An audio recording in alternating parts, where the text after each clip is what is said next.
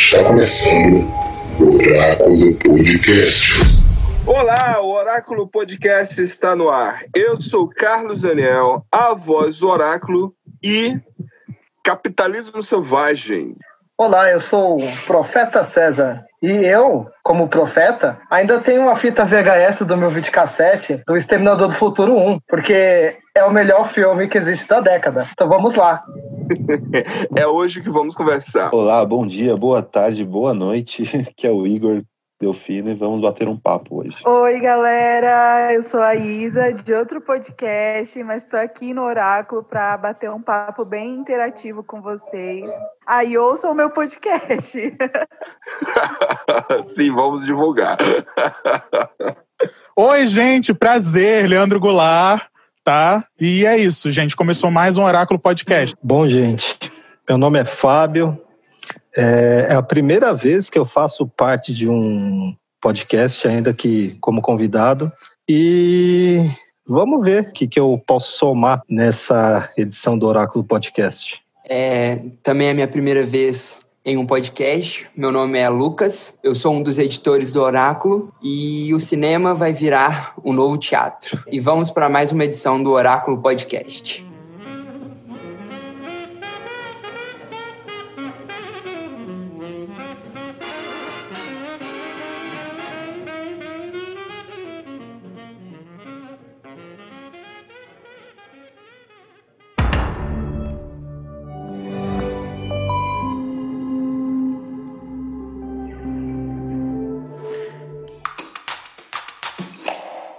Oráculo Podcast de hoje, vamos conversar sobre a arte, a forma de se consumir a arte do cinema, porém, diante a todo o cenário que a gente se apresenta hoje, pós-pandemia, né, ou ainda né, vivemos uma pandemia, só que, independente disso, aconteceu algo que mudou totalmente a forma de consumir essa arte do cinema e, e, como que isso afeta o nosso dia a dia? Nós que somos cinéfilos, no caso, a qual me incluo como sendo cinéfilo, ou qualquer pessoa que consome cinema como entretenimento de forma normal. Ao longo da história, é interessante analisar que no passado, quando existia lá a arte de se pintar, fazer telas, ou o artista, quando ele era contratado para chegar e fazer um autorretrato de um, uma pessoa importante, de um nobre, de um rei, essa pessoa ele pintava e ele recebia por essa arte que ele conseguia ali reproduzir de forma realista. Com o passar do tempo, né, existiu uma coisa chamada a máquina de fotografia. A máquina de fotografia foi algo que, quando surgiu, muitas pessoas chegaram a essa conclusão pronto, acabou a arte. O pintor não vai ter mais espaço, porque agora você tem uma máquina que pode pegar e tipo capturar uma imagem. Então, muitas pessoas acharam, pronto, a arte de fazer retratos realistas, arte realista, acabou. Com o passar do tempo, existia uma coisa chamada rádio. A rádio era um entretenimento que englobava tipo uma boa porcentagem da sociedade. Veio então a televisão. Quando, quando surgiu a televisão, muita gente começou a falar: pronto, acabou a rádio, a rádio não vai mais existir, porque agora todo mundo só vai consumir a televisão. O cinema não teve o privilégio de não correr esse risco também. O cinema sempre foi, sempre teve um patamar, né, onde ele estava lá no local onde era intocável as grandes empresas como Hollywood, as grandes distribuidoras, os grandes estúdios tinham o privilégio de poder dizer: não, o filme vai ser lançado no cinema. E era uma coisa totalmente elitizada. E ainda é elitizado. Tanto que as premiações, ainda hoje, era assim, mas devido ao coronavírus, tudo mudou. Porque, por exemplo, em 2021, a qual o ano que nós nos encontramos, vamos ter a primeira vez uma edição de alguns festivais que vai aceitar filmes vindo de plataformas via streaming, coisa que antes não era possível. Agora vai ser possível. E isso é uma realidade totalmente nova. Isso não existia antes. E isso aconteceu devido ao coronavírus. Só que aí vem um, o grande problema. Será que isso vai acabar com o cinema? Essa ideia de, como eu usei aqui o exemplo da, dos artistas que pintavam as suas telas, será que eles não existem mais? Sabemos que eles existem. Ainda existem artistas que fazem retratos realistas. Mas a fotografia também está aí. Ou seja, o mercado se expandiu. A rádio nunca deixou de existir. A rádio ainda existe até hoje. Inclusive, a rádio até evoluiu. Hoje, nós, aqui somos podcast, estamos fazendo uma transmissão que é a mesma coisa que as rádios faziam antigamente.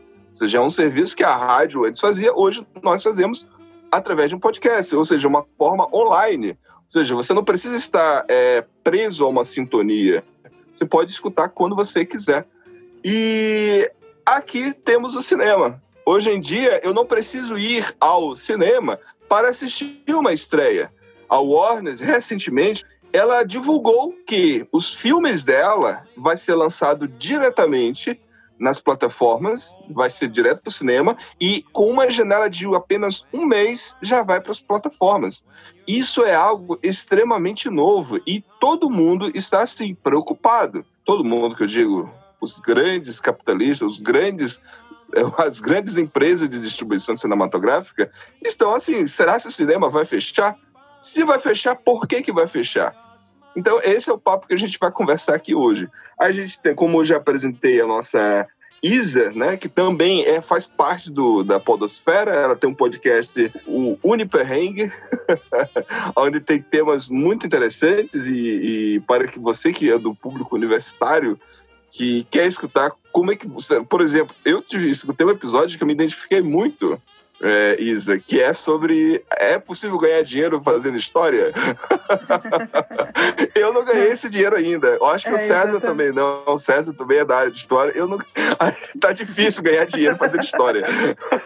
Humanas realmente é um pouco complicado, né, no Brasil, mas dá sim, tem um jeito. Mas agora eu te pergunto aqui, Isa, quais são as plataformas de streaming que você usa? Certo. Olha, eu uso todas as convencionais, é Netflix.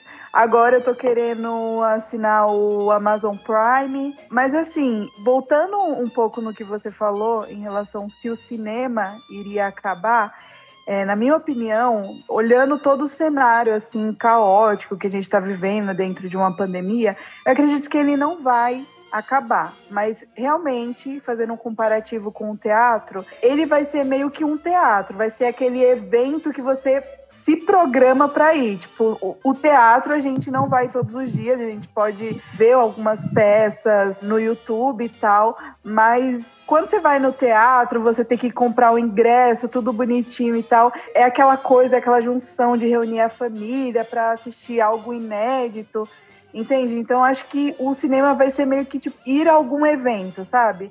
Eu vi que eles tentaram adaptar né, o cinema, trazer aquela cultura de cinema de rua que tem muito nos Estados Unidos, mas mesmo assim isso torna muito desigual, né? Porque a gente vive no Brasil, nem todo mundo tem carro, mas a minha opinião é que não vai acabar mas vai ser realmente algo tipo como um grande evento na nossa vida, porque a gente já tem toda a facilidade, né, das plataformas de streaming e quando você tem facilidade, você demora é, para não demora, né, mas assim você vai escolher a opção mais fácil, né, na sua vida. Então o cinema vai meio que ficar um pouco é, distante da sua realidade, né? Eu também acho que o cinema não vai acabar, mas igual a Isa falou, eu também acho que ele vai virar uma espécie de teatro.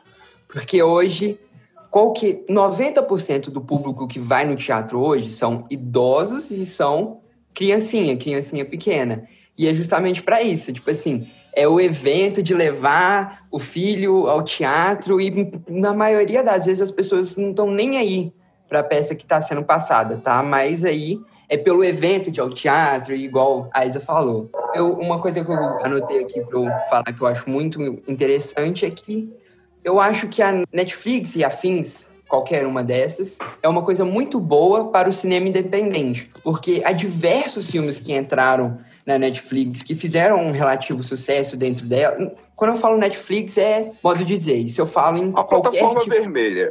É, a plataforma vermelha. Eu falo, quando eu falo sobre a plataforma vermelha, eu estou querendo referir a todas as outras, mas muitos filmes que entraram nela, que são um pouco mais independentes, nunca teriam um sucesso que tiveram se fossem no cinema convencional. Pelo preço, ninguém pagaria, ninguém, ainda mais nas grandes cidades, onde o preço do cinema é muito caro.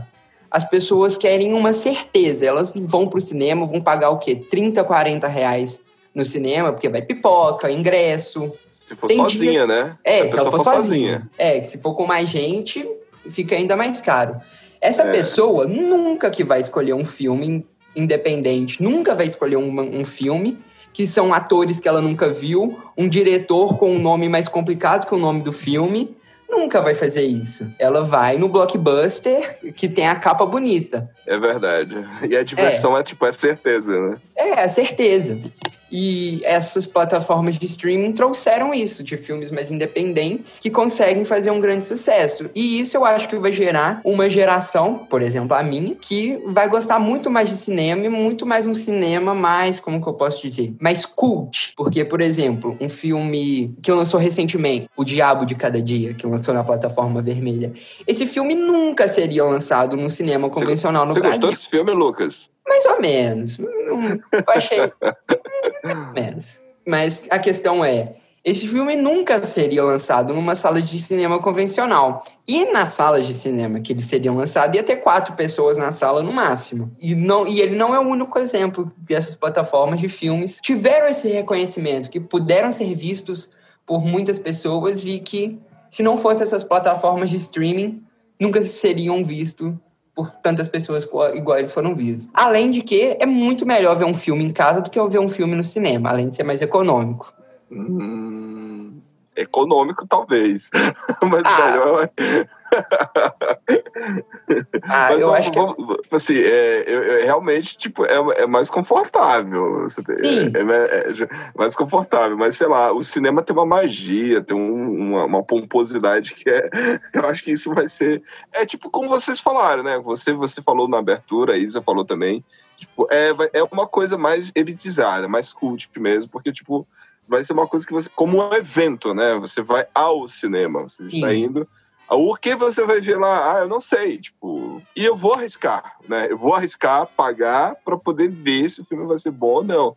E aí, quando você não tem uma plataforma, é, eu concordo plenamente com o que tu disse, né? Tipo, o risco é menor, né? Eu posso arriscar menos, tipo, assistir em casa. O Lucas estava falando uma coisa importante sobre os cinemas independentes. Aqui em São Paulo é, tem o Cine Belas Artes, que eu acho que deve ter em toda a cidade do Brasil um, um cinema mais independente, assim, que não fica em shopping, sabe? Fica assim nas ruas mesmo.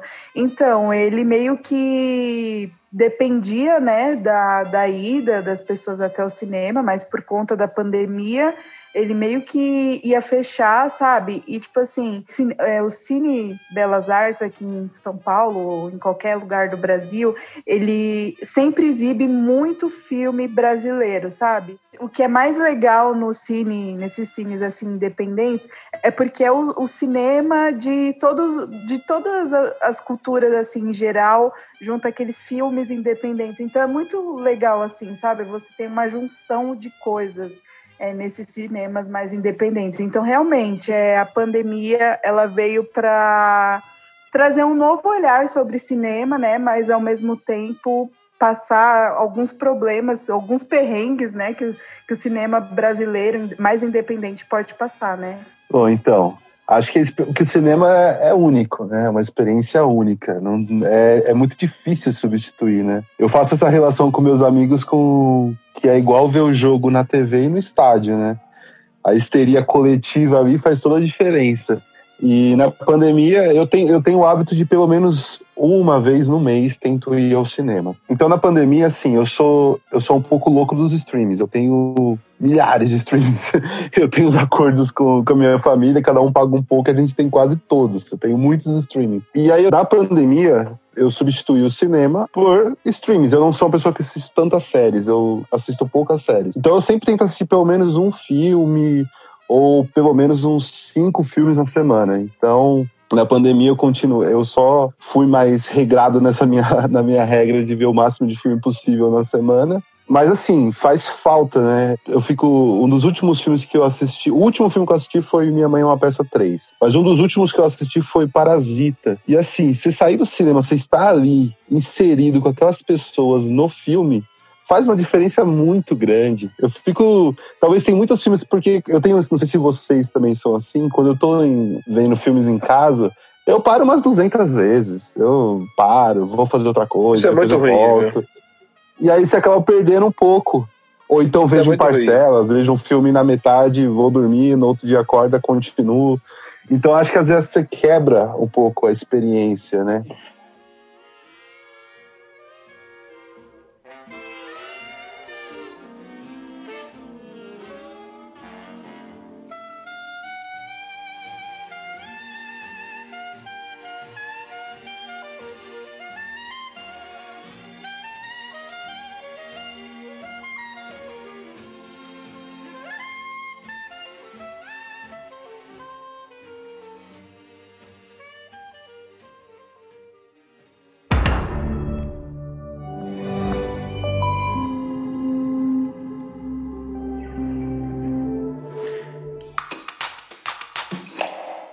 Que que muda em relação de viés econômico assim, você cortar a parte, esse gasto aí de marketing, gasto com, com divulgação, gasto com espaço físico, com, com enviar mídia, para você passar tudo a ser, inclusive es- essas expos aí, que a gente sabe que movimenta dinheiro pra caramba e você agora corta os painéis em stand, você corta os painéis em lugares físicos e você agora tem tudo liberado diretamente pra pessoa em casa. Ela já não paga nem ingresso, porque a desse fandom foi de graça.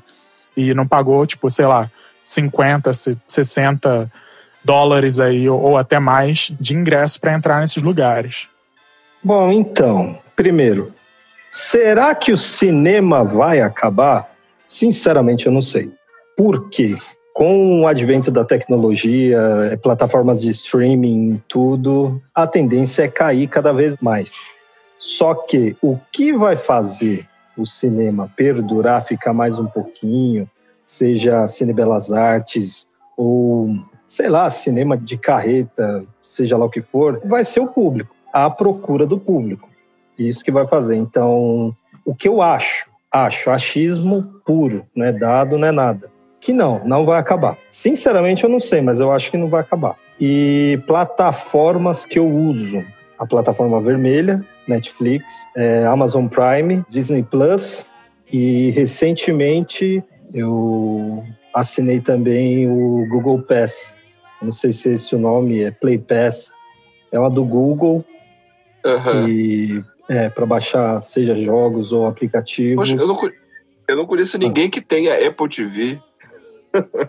É, eu, eu também, eu também não conheço, mas enfim. Mas eu consumo muito pouco. Isso daí é, é, é mais para, sei lá, para os meus familiares, meu pai que gosta muito de ficar vendo série, essas coisas.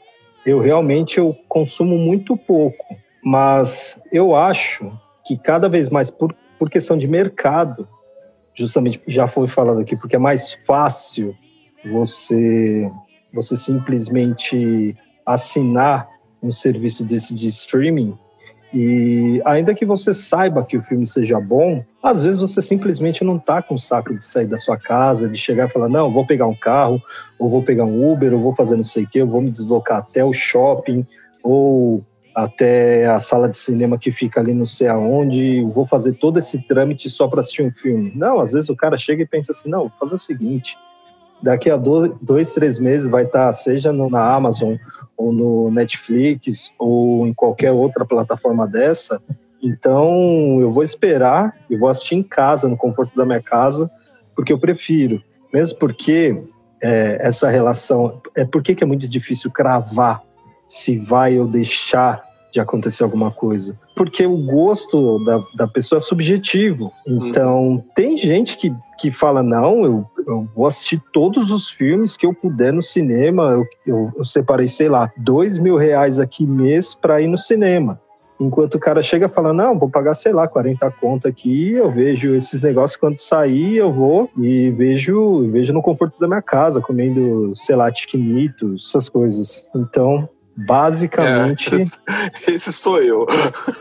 É, então. Eu, eu, eu, gasto, eu vou do cinema, tipo, eu vou separar, tipo, eu tenho.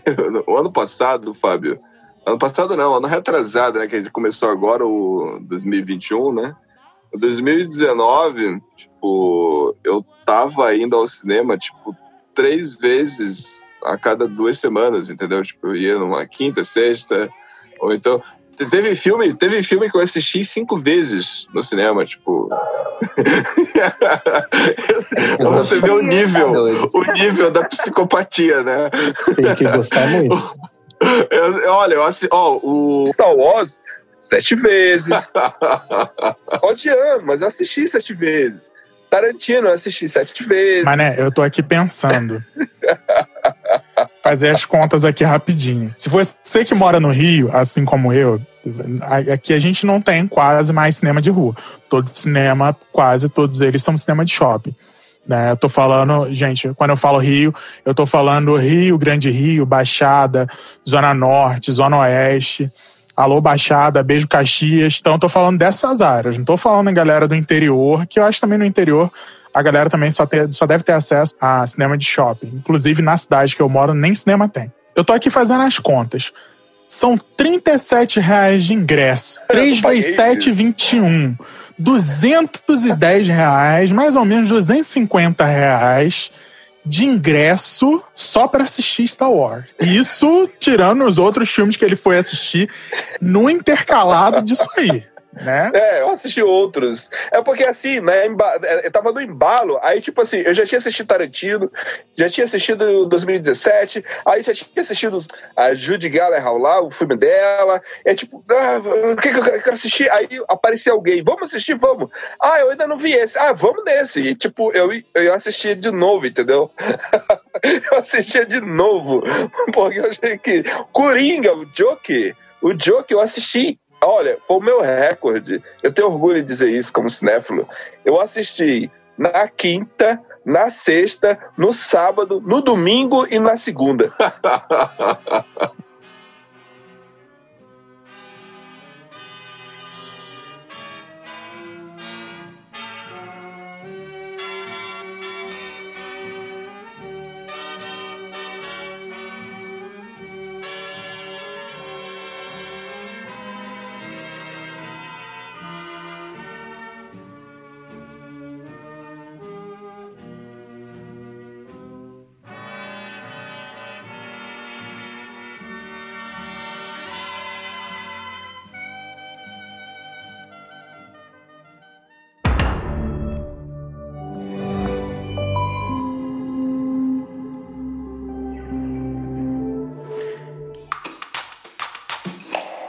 eu saía do estágio e ia direto pro Cine Belas Artes, né? Que eu, eu gosto de filme que ninguém vê, sabe? Aqueles filmes que. É... Eu também. É, exatamente. Esses filmes que ninguém vai no cinema para ver, tipo Parasita. Tipo, quando saiu nesses, nesses cinemas mais independentes, só eu tinha assistido, de todos os meus amigos. Ele, ele Aí demorou depois virou muito... modinha, né? É, ele demorou muito para sair no Cinemark. E eu já tinha assistido cinco vezes o filme. Bacurau também, nossa. Então, daí você pode ver que os serviços de streaming, na verdade, não é um vilão. De jeito nenhum, porque essas produções independentes, é, é, como a Isa falou, é, produções em que quatro pessoas iriam assistir. Então, na verdade, está salvando, tá, de certo modo, está salvando é, essas produções, entendeu? Eu, e eu vou além. Até esse podcast mesmo, suponhamos que, que ele tivesse que obrigatoriamente ser postado, upado em uma plataforma em que tivesse que ser pago, essas coisas. Eu realmente não sei como é que funciona, me perdoe, como eu disse não, tudo bem. anteriormente. Minha primeira vez em um podcast, eu realmente não sei como é que funciona, mas enfim, ainda que seja uma média de 200 pessoas, vocês estão alcançando 200 pessoas. E dessas 200 pode passar para 300, 3 mil 3 milhões de pessoas, eu quero que cresça pra caralho. Eu quero que vocês ganhem Nós muito também. É, então, É eu quero que aí. vocês ganhem muito dinheiro. Eu quero que, eu, eu quero que seja. Aí- É. ainda, ainda estamos mais investindo. Então, mas eu, eu quero que seja isso daí. Mas é, o ponto é o seguinte: o que vai fazer isso ser tanto esse podcast, ou seja lá qualquer coisa, seja você vender paleta mexicana, coisa que já acabou, mas enfim, vai ser aquela questão de é, oferta-demanda, o, o que a pessoa quer, é, é, o que é completamente subjetivo. Às vezes, vamos supor, você só tem 200 acessos por episódio, porque o povo não conhece. Pode ser que, sei lá, aí o pessoal vai chegar, vai, vai conhecer e vai falar: Meu, olha o que eu perdi, olha que coisa maravilhosa isso daí. Mas quem vai fazer? Porque basicamente, como que o mercado funciona? É, só, só entrando nesse teu comentário. O público do o ouvinte de podcast é exatamente assim, Fábio. Quando ele chega no, no podcast, aí eu conheci esse podcast aqui, eu vou escutar os, os episódios anteriores. Tipo, a Isa. E a Isa me apresentou o episódio dela, e aí, tipo assim, eu escutei o que ela me indicou, só que eu fui ver os outros que ela também tem do Uniperrengue lá. Entendeu? Então, tipo, o, o- e é exatamente isso que acontece. Olha só o que, que eu tava perdendo. Tipo, o ouvinte de podcast é exatamente tem esse perfil. Ele chega num podcast, ele escuta, poxa, isso me agradou, aí eles vão escutando os outros episódios anteriores. Dá um sentimento de por que, que eu não conheci isso antes. Exatamente.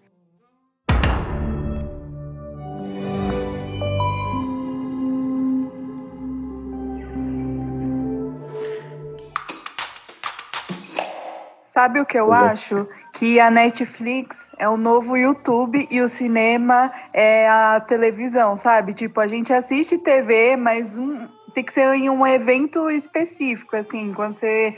Ah, vou assistir TV hoje, mas o, o YouTube tem toda aquela variedade de vídeos e tal, sem pausa, sem, sem pausa não, né? Porque agora tem a publicidade. Mas você pode escolher o que você quer assistir. E a gente não tinha muito essa liberdade, né? Ah, eu não quero ver esse filme. É, você quer pagar o combo, né? Tipo, aí, se eu não, se eu não gostei desse filme, eu posso ir para outro. Mas no cinema, você não podia fazer isso. Se você pagasse por aquele É, filme, exatamente. você tinha é- que é terminar todo, porque foi dinheiro. E Então, esse negócio só- de combo, Isa, eu vi um post no Facebook que falava exatamente isso. Antigamente, eh, a gente assinava lá uma, uma plataforma lá de uma TV a cabo, né? E a gente tinha lá Telecine, você tinha Go- Globo, tinha SBT. Nossa, faz tanto tempo que eu não vejo televisão que eu não sei mais nem o nome das emissoras. Band, é sério, eu não, eu não tenho televisão na minha casa desde 2015. Você é Eu não assisto TV aberta. ainda? Assistiu a manchete? Aí Pantanal da Manchete. Band, teve, é, RPC, é, é, é, é ESPN, né? E aí você tem lá todas as plataformas, todas as emissoras, né? De filmes e tudo mais. E aí você tinha. Ah, você, eu quero assistir jogo tal, você tem que pagar mais tanto. Ah, eu quero assistir filme, você tem que pagar mais tanto. Então acabava que um pacote, uma TV a cabo, ficava lá em torno de 250, nessa faixa. Hoje em dia, com tantas plataformas, que, por exemplo, o- um catálogo de, da Netflix, você tem lá tantos filmes, mas não tem tudo. A Warner tem sua plataforma, HBO.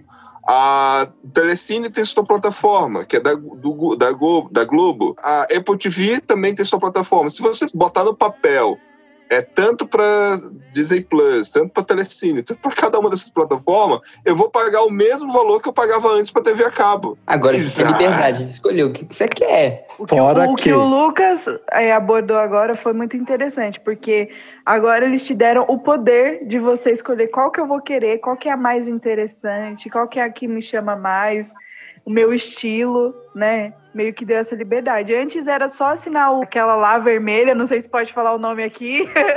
Ah, É. já pode falar.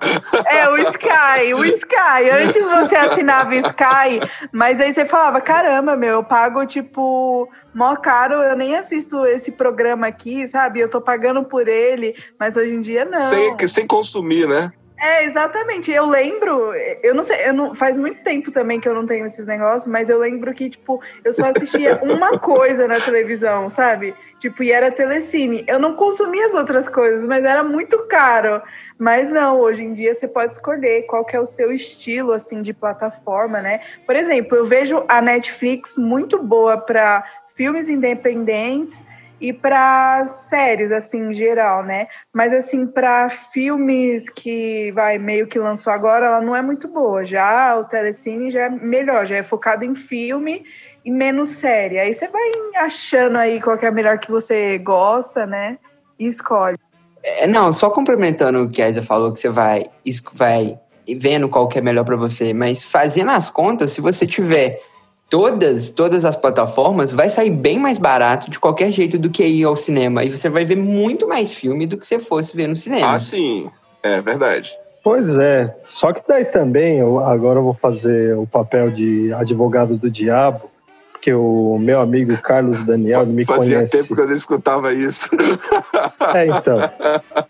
É, ele me conhece, ele sabe, ele sabe mais ou menos qual que é a minha vertente, como eu, como eu penso. Ah, não, porque hoje em dia agora não existe mais o YouTube, não tem mais pausa no YouTube. É, aliás, tem pausa no YouTube. Não sei que quando ela fez a analogia, é, plataforma de streaming virou YouTube e como é que se diz? Cinema virou televisão.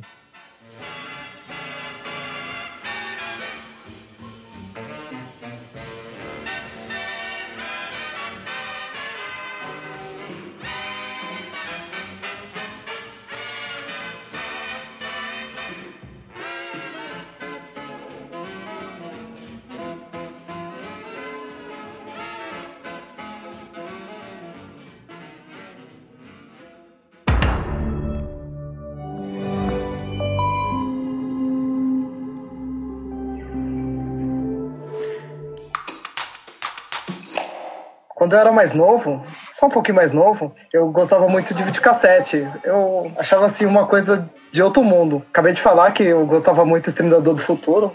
Foi o primeiro filme que eu assisti. Não entendia muito bem como funcionava esse mundo do cinema, do videocassete, da TV. Mas eu gostava de ver bastante filmes. E aí eu descobri as locadoras, né? As locadoras são incríveis. Foi o, um dos lugares que eu mais frequentei na vida. Mas eu só fui assistir um filme no cinema mesmo em 99, antes disso. E fui assistir O Fim dos Dias, porque 99 e 2000 foi um período assim muito incrível de filmes de O Mundo Vai Acabar. Vários. Não, e, e só, e só teve filme bom, né? 99, o ano de 99 só teve filme bom, né? Olha, se a pandemia fosse em 99 ou 2000, seria sensacional. Porque realmente o clima de fim de mundo tava grande naquela época, mas chegou. Mas... Não, eu, eu, eu, eu- Isso. Agora você falando isso, César, eu ima- imaginando o seguinte: as produções que serão feitas daqui a alguns anos sobre esse momento de pandemia. Filmes, cenas, é, momentos, personagens que, o que, que viveram esse período de coronavírus. Eu quero, eu quero acompanhar isso daqui uns anos aí. O último filme que eu fui assistir foi um dos que nós já comentamos aqui, né? Num, num episódio. O Homem Invisível. Depois disso, fechou. Eu tava louco pra O- assistir um, um Lugar O Silencioso. do Guerreiro Bacon? Kevin Bacon? Não, um Homem Invisível. Não um Homem Sem Ah. Sombra.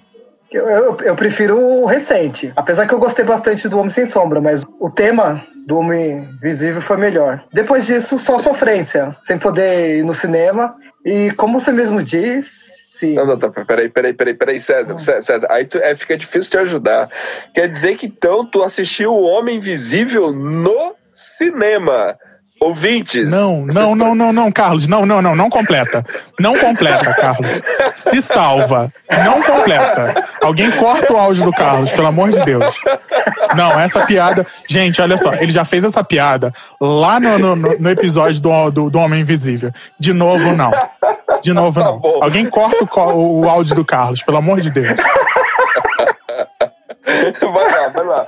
Então, eu fui ver o Homem Invisível. E aí, eu já tava, já, já tava, Caraca, mano. já tava na, no clima de assistir um lugar silencioso e o cinema fechou. Foi aí que eu comecei a Assim, eu já, já acompanhava bastante cinema, séries, mas na pandemia o consumo de filmes e séries foi muito gigante. Principalmente num, num aplicativo que não pode falar aqui nesse O aplicativo episódio. vermelho? Não, é um verde. Olha, eu, Eu sou a pessoa mais da pirataria possível, porque eu falo, gente, é muito caro ficar pagando um monte de streaming. Eu vou lá, torrent, aí se eu não conseguir no torrent, eu vou lá no Netflix, eu vou testando todas pra ver qual que é o É. melhor, né? Então, ó, e ó, e, e- e falando, meu, sem brincadeira, eu, eu tenho as três, pode-se dizer, principais, que é Netflix, o Amazon Prime e o Disney Plus. E eu tenho Stremio também. Só que eu não, eu basicamente eu não uso, eu deixo pro meu pai, é mais pro meu pai mesmo, porque ultimamente ele tava vendo Peak Blinders, que ele gostou Pô, pra é caramba. bom, não sei-? É, então, ele gostou bastante, não sei o que. Daí eu, chego, até chegar e falar, pai, ó, extremo, assim, acessado dele. Hein? Ah, como vai? Não, tá, tô aqui. Continuar o próximo episódio, não sei o quê. Muito mais fácil. Mas então, e, e- e eu acho que isso vai muito na questão do mercado, essas coisas, que por mais que você possa acessar de maneira sem precisar pagar, muita gente ainda paga, ainda prefere pagar. É mais confortável, é mais fácil de chegar e pagar. E é o que eu falei, o, mercado é assim que ele funciona. A partir do momento que você está oferecendo um produto ou um serviço e a pessoa, seja ela quem for, achar que vale a pena, ela vai consumir. Se, se um dia a grande maioria das pessoas acharem que é muito melhor você consumir determinado tipo de conteúdo na sua casa do que no cinema, sinto muito, mas o cinema vai morrer. É. E assim, é, e aí a gente pode voltar, porque voltando um pouco na, na manchete que mês passado que surgiu essa, essa grande preocupação, foi a HBO, né? Que lançou essa grande incógnita. É, ela pegou e disse: olha, o filme agora vai ser. Tudo isso, na verdade, tudo começou em 2017 com a Netflix lançando Dunkirk, que foi do Nolan, do Christopher Nolan, direto na Netflix.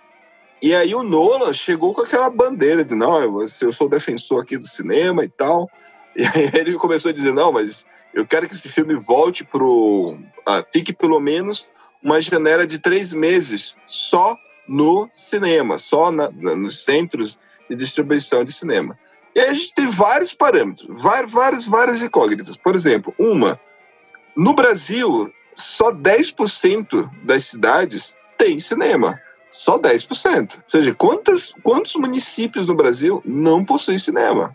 Segundo, desses 10%, mais de 90% é dentro de shopping. Ou seja, o cinema de rua não existe mais, né? É, são pouquíssimos casos, exceções. Aqui em Curitiba tem um cinema muito bom chamado Cine Passeio, que é um cinema que a prefeitura toma de conta. Então tem uma parceria ali é, é, privada e da prefeitura. Eles conseguem tipo fazer com que tenha filmes bastante interessantes. Geralmente são, são filmes independentes, não são filmes que vai para grandes distri- tipo Cinemax, é, Cinemark, essas, essas, essas- outras no shopping, o- as plataformas mais, as distribuidoras mais ricas. Então são filmes mais contemporâneos. E aí o que, que acontece? Quando você chega lá, você vai assistir um filme, ah, tal, você tem tantos meses para estar na sala de cinema. Depois você vai para a plataforma.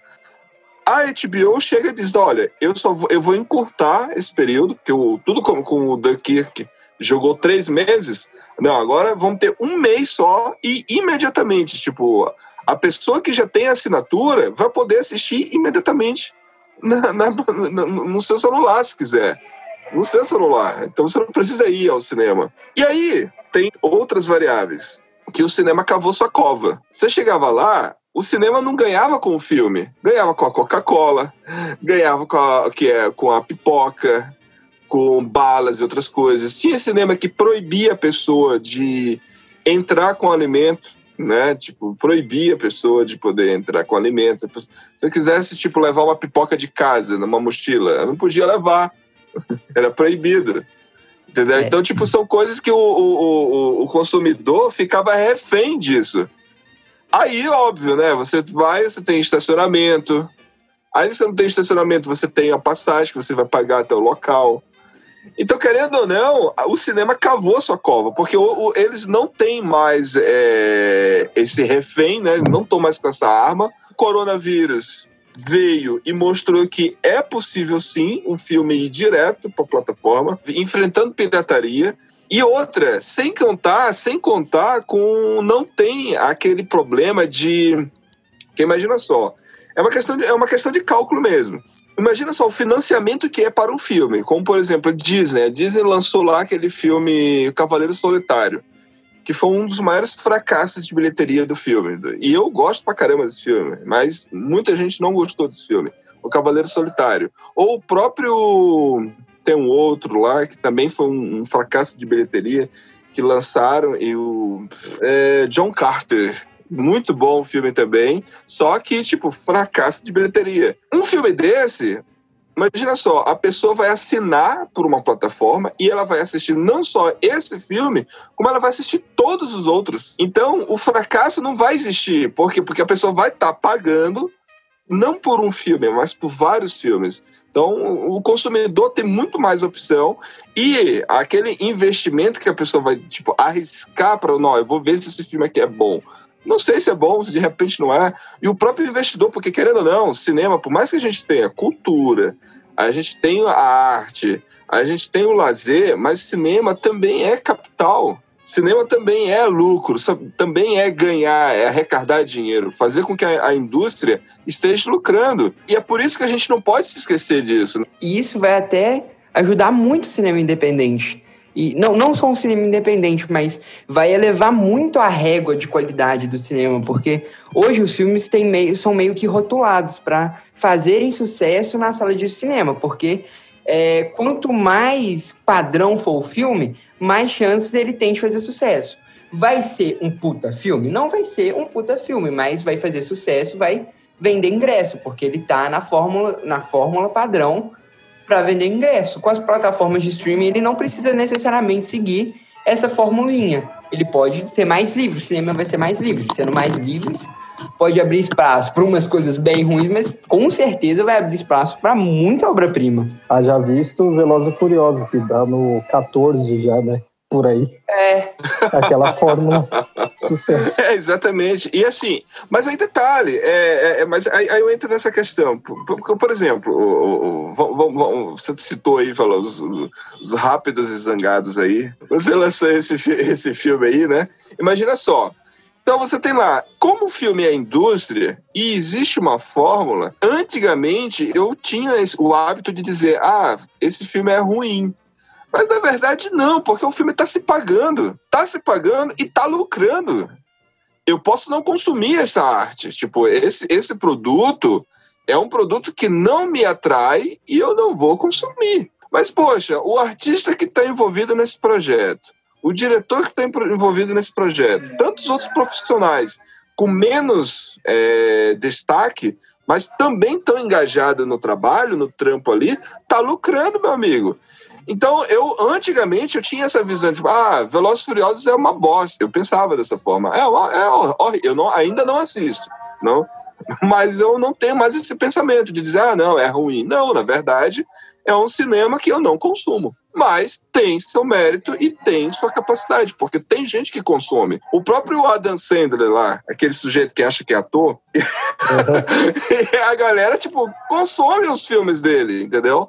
Eu, eu- eu- não, eu não me acho, não chamo, não É um chama atenção. Uma curiosidade dos filmes do Adam Sandler é que é tão fórmula, mas tão fórmula que a maioria dos filmes que o Adam Sandler atua, ele é um dos produtores. Então é Exa- o padrão filme do Adam Sandler. Ninguém, Exatamente. ninguém, ninguém Igual lembra nome de algum personagem do Adam Sandler. É sempre o Adam Sandler.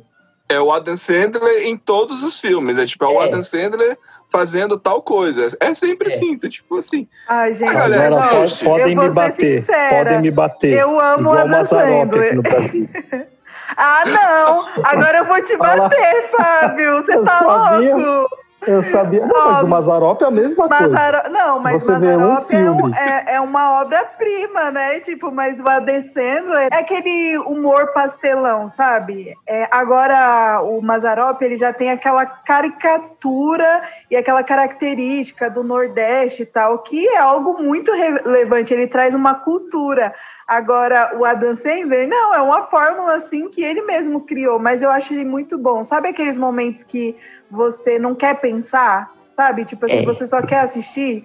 O Adam Sandler tá aí pra isso. Você não pensa nem nada. O único filme que eu chorei com, com ele foi o Clique. Gente, eu chorei naquele filme. Cara, eu não É. consigo gostar desse filme. Sinceramente, eu não consigo gostar desse filme. Nossa, mas eu acho o hoje- clique tão ruim. Ai, eu choro. Olha, quando eu tô de TPM, eu choro.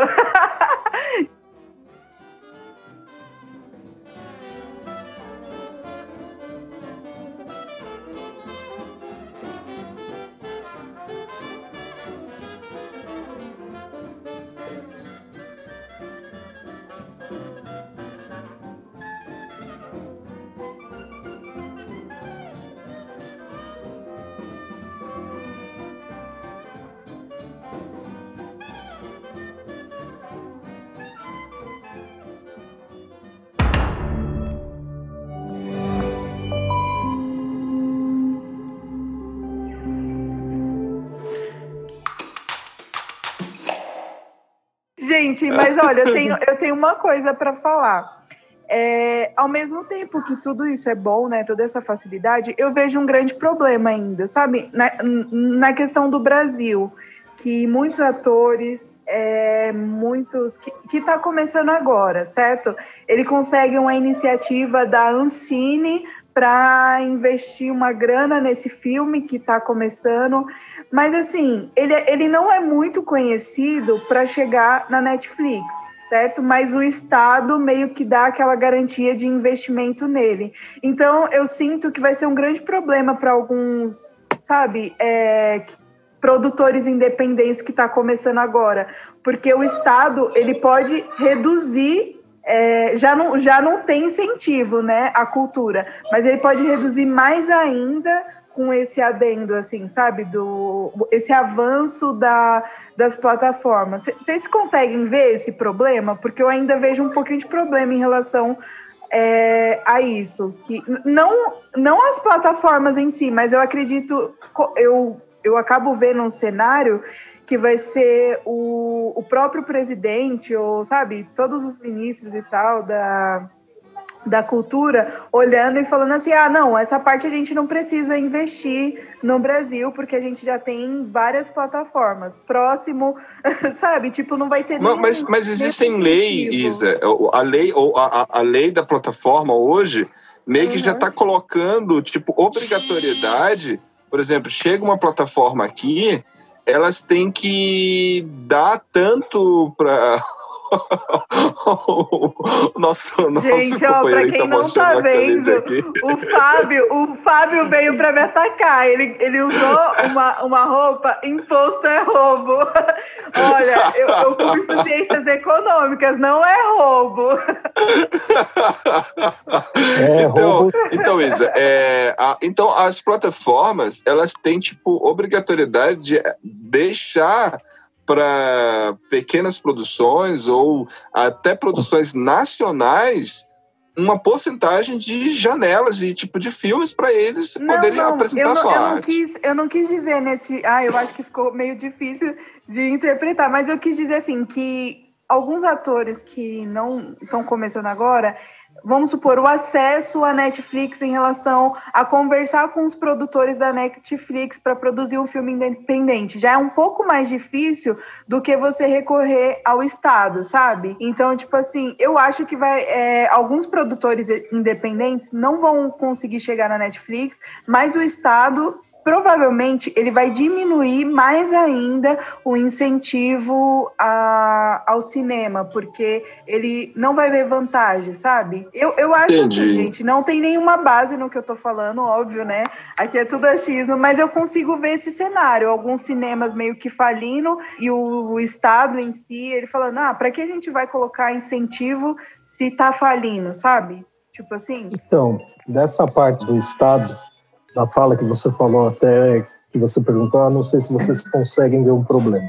O único problema que eu vejo é o Estado, é só o Estado, entendeu? E não interessa se é, se é direita ou esquerda, realmente não interessa, porque o incentivo do Estado é, para ele, se ele quer ou não fomentar uma obra, vai ser a ideologia. Se for se for um, um, mais à direita, vai chegar, não, eu quero mais isso aqui e menos disso. E se for um de esquerda, eu quero mais desse outro aqui e menos disso, entendeu? Vai fomentar Realmente. ou deixar de fomentar. Mas no final das contas, quem vai decidir se quer assistir determinada obra ou não é sempre o consumidor, sempre quem está consumindo.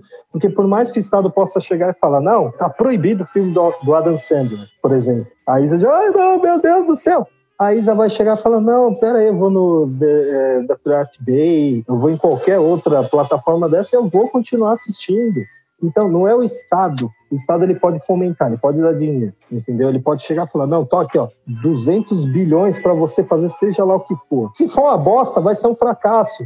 E ao contrário do meu amigo Carlos Daniel, que ele chegou, ele é mais polido nas palavras, ele não, não, por mais que eu não goste, esse filme é, tem seus méritos. Eu não tenho problema nenhum em chegar e falar que eu acho uma bosta é, Velozes e Furiosos. Eu acho uma bosta, mas é, é, o que eu falei, é subjetivo. Ele vende pra caralho, se tem gente que consome, é porque tem gente que consome, mas eu acho uma bosta.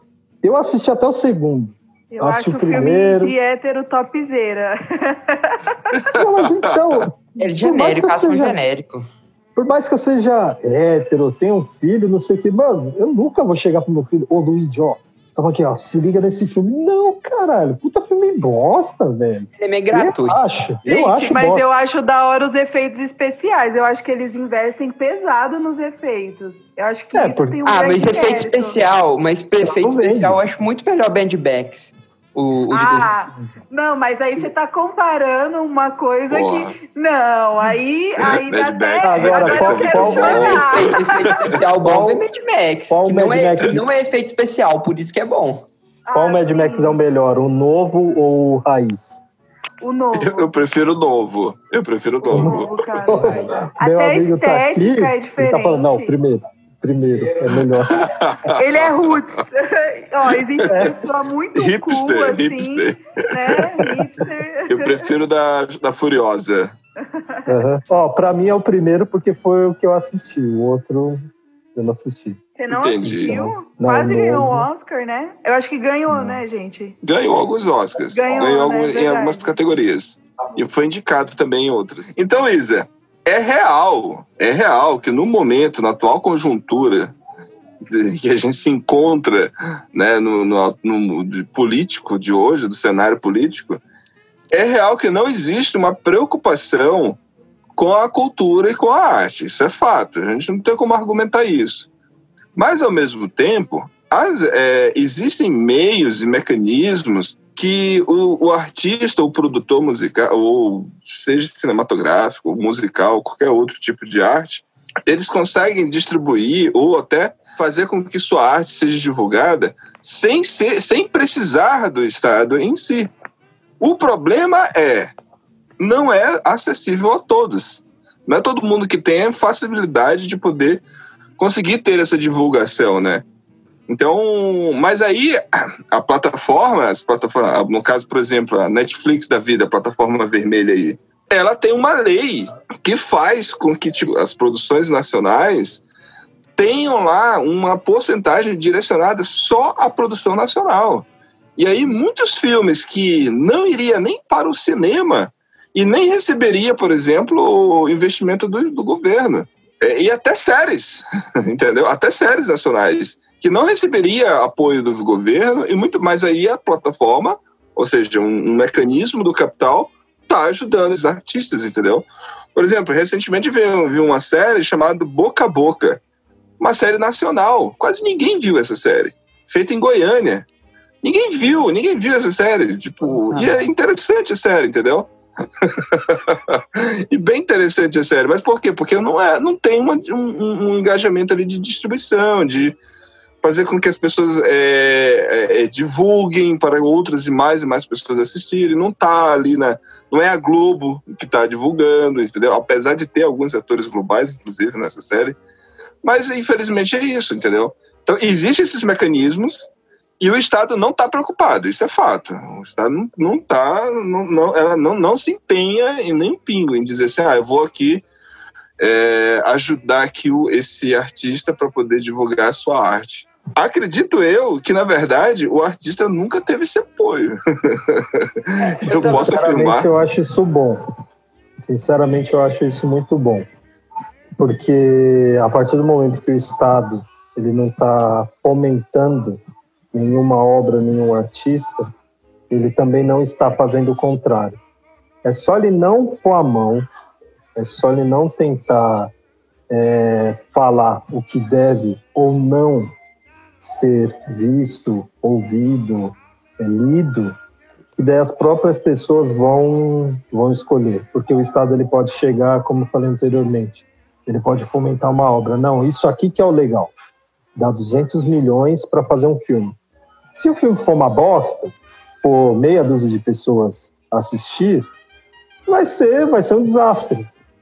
Por mais que o Estado fomente ou não, se não cair no gosto do público, vai continuar sendo desastre, entendeu? Então, o simples fato do Estado não estar tá colocando a mão, seja para fomentar, seja para proibir, já tá bom para caramba. É, uma coisa que eu estava pensando durante essas falas que uma alternativa para esses é, artistas independentes poderia ser o YouTube, porque é, as pessoas poderiam produzir filmes, entre aspas, caseiros, não iam conseguir fazer mega produções, mas se elas juntassem alguns atores da cidade e tal, e conseguiriam gravar um filme é, usando cenários de rua, ou até mesmo é, conseguir alguma empresa para investir no processo, porque elas colocando no YouTube, elas conseguem monetizar no YouTube. E além de que vai ter muito mais, vai socializar o cinema, porque qualquer pessoa pode entrar no YouTube e ver a obra dela. É, enquanto ela vê a obra, são exibidos anúncios, esses anúncios são pagos, e os anúncios pagos dentro, da, dentro do filme passado no YouTube volta. E se for uma, se for uma empresa que investiu no filme, esses o dinheiro desses anúncios vai para a empresa se foi completamente independente mesmo. Os atores fizeram, ou o diretor fez, esse dinheiro vai para eles. Eu não sei se na prática isso é viável, mas eu acho que teoricamente isso poderia funcionar. O Whindersson Nunes agora... mandou um abraço para você, ficou milionário assim. Eu não Lucas, consumo, eu não mas gosto, agora, mas Mas agora eu preciso te falar uma coisa. É, não sei se você está acompanhando as políticas atuais do YouTube. Ele não está monetizando se tiver algum, alguma coisa relacionada à cópia, é, se tiver algum nudes e tal. E se for filme independente, geralmente sempre rola um nudezinho, alguma ah, coisa do tipo, e algumas palavras, tipo palavrão, assim, não, não é monetizado mais. Não é family friend. É, exatamente. Não, ah, não, não, não, faz parte da política do YouTube. Então, assim, é, poucos. É, seriam poucos filmes que seriam monetizados, né? A não ser que a Twitch é, abrisse um espaço, ao invés de deixar só para jogos, deixar para filme também. Aí ia ser é, bem legal. Porque ela ia competir com o YouTube, sabe? Sim. A Twitch é uma boa opção, mas ela é só para jogo, né? Mas então aí, ó, gente, oportunidade de negócio. Abrir uma plataforma de streaming para tentar bater de frente com o YouTube ou uma qualquer outra que seja permitido qualquer coisa. Exatamente. Entendeu? Vai, pega, faça, não sei o que. Mas, mas vai, pega e Fábio, dinheiro, assim. É Fábio, é difícil, não estou falando que é fácil. Tem um problema. É, porque, vamos supor, é, as, as agências de publicidade, elas não vão permitir. A partir de Exatamente. quando entra dinheiro, quando entra dinheiro, já tem um tipo de ditadura ou um, é, um filtro, isso, assim. Modus porque é dinheiro, é, exatamente, é um dinheiro. Por isso que o YouTube envolvido. ficou desse jeito. Porque agora as empresas, porque não foi, eu não, não deve ter sido o dono do YouTube, ou não sei se é dono, não foi a Google que chegou e falou, ah, eu quero que o YouTube não tenha mais isso, porque eu não gosto, eu não gosto de palavrão, eu não gosto, eu quero um conteúdo family friend. Não, foi a foi o dinheiro que acabou levando ele a fazer isso. Foi Exatamente. Foi quem investe falou, ó, Eu não quero o meu conteúdo vinculado às pessoas que falam palavrões, eu não quero meu conteúdo vinculado a pessoas que falam, que mostram cenas fortes. Eu só quero meu conteúdo vinculado a quem faz um conteúdo para a família, porque uma, uma pessoa que faz conteúdo para a família tem mais chance. Tem mais chance. Ah, sei lá. Vocês entenderam o que, que eu quis dizer. Eu já só challenge, só coisa de challenge. E a é, moeba. E, e, tem na, tem, e maquiagem. toda hora tem uma. Minecraft. E Nutella. Canal de comida. Lucas Neto. Canal de comida.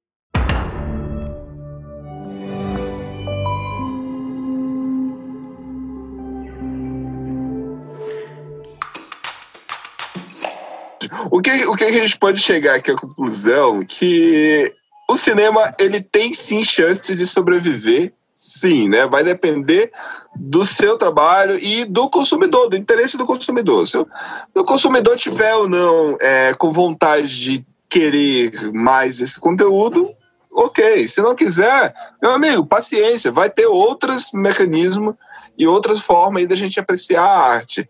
Mas morrer, eu acredito que não vai, não. Na pior das... e, e, e ainda que aconteça, a pior das hipóteses, o cinema cavou sua cova. o cinema Só uma pergunta. Sua... Só uma é. pergunta. Suponhamos, para todos vocês, suponhamos que vocês sejam produtores de filmes. Cês, mano, vocês têm dinheiro pra caralho, pra caralho.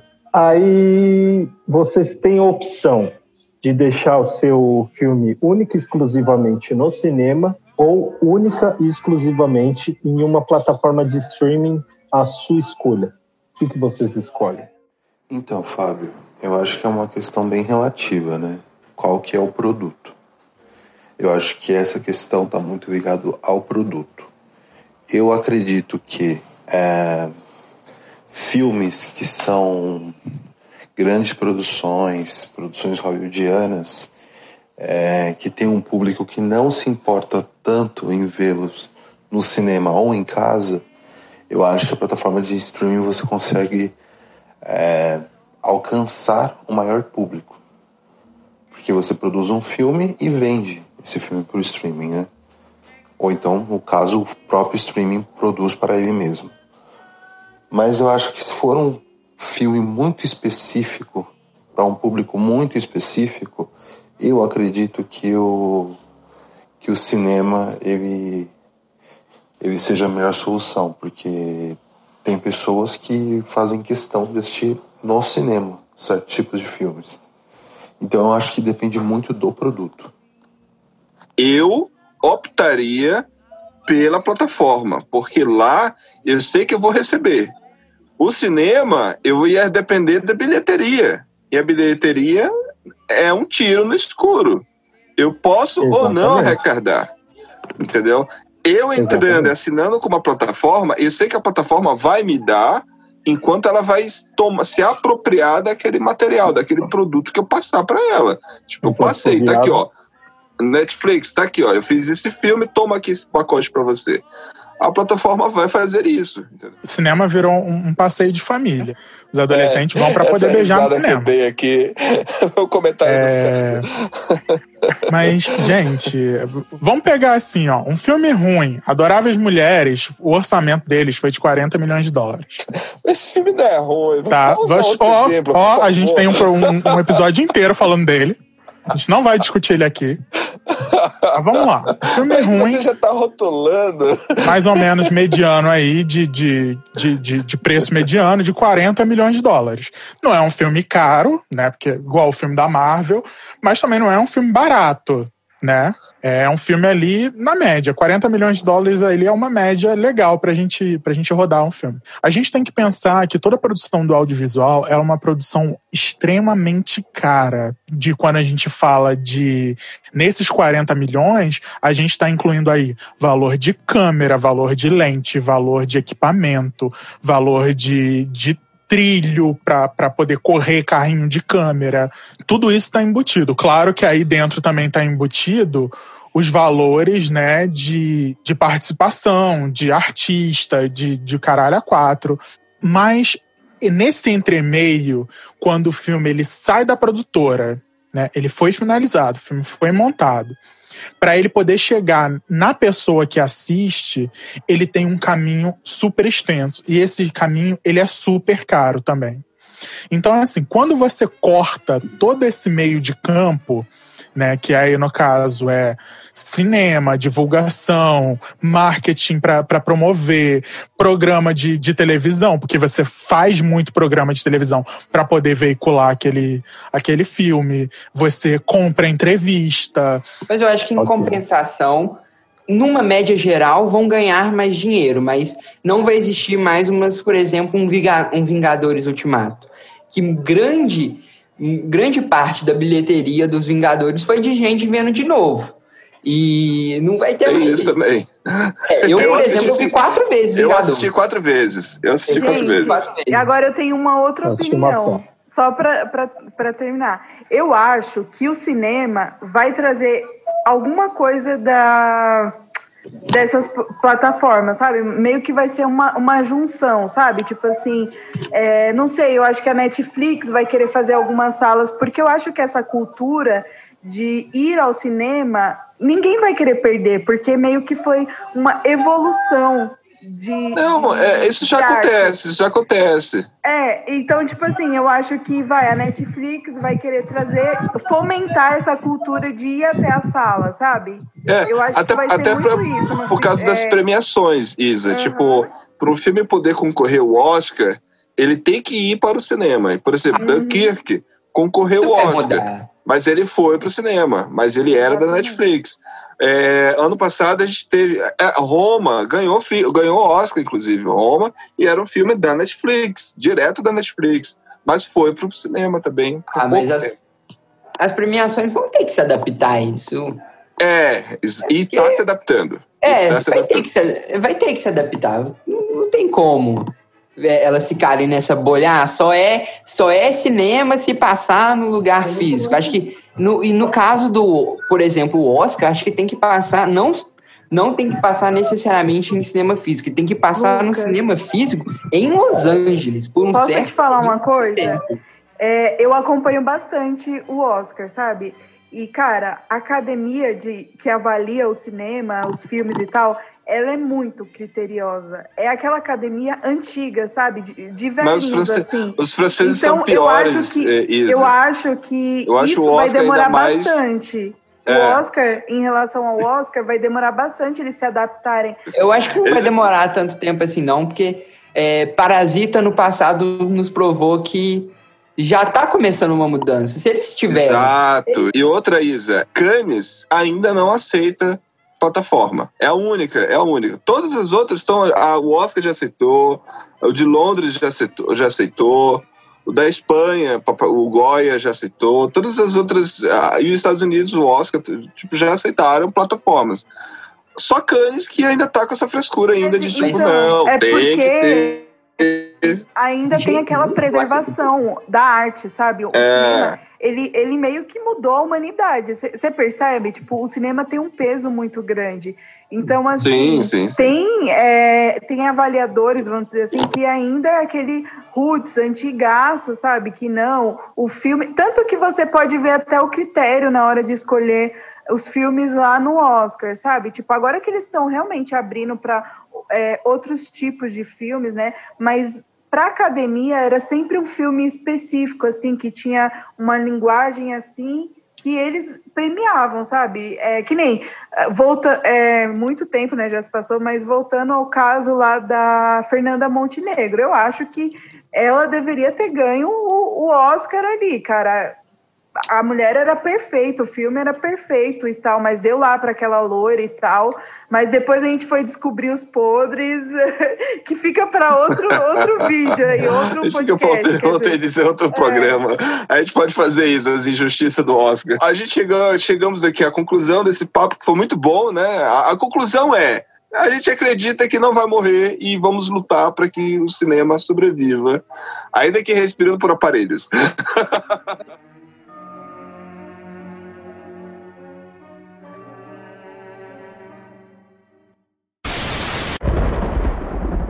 Indicações proféticas.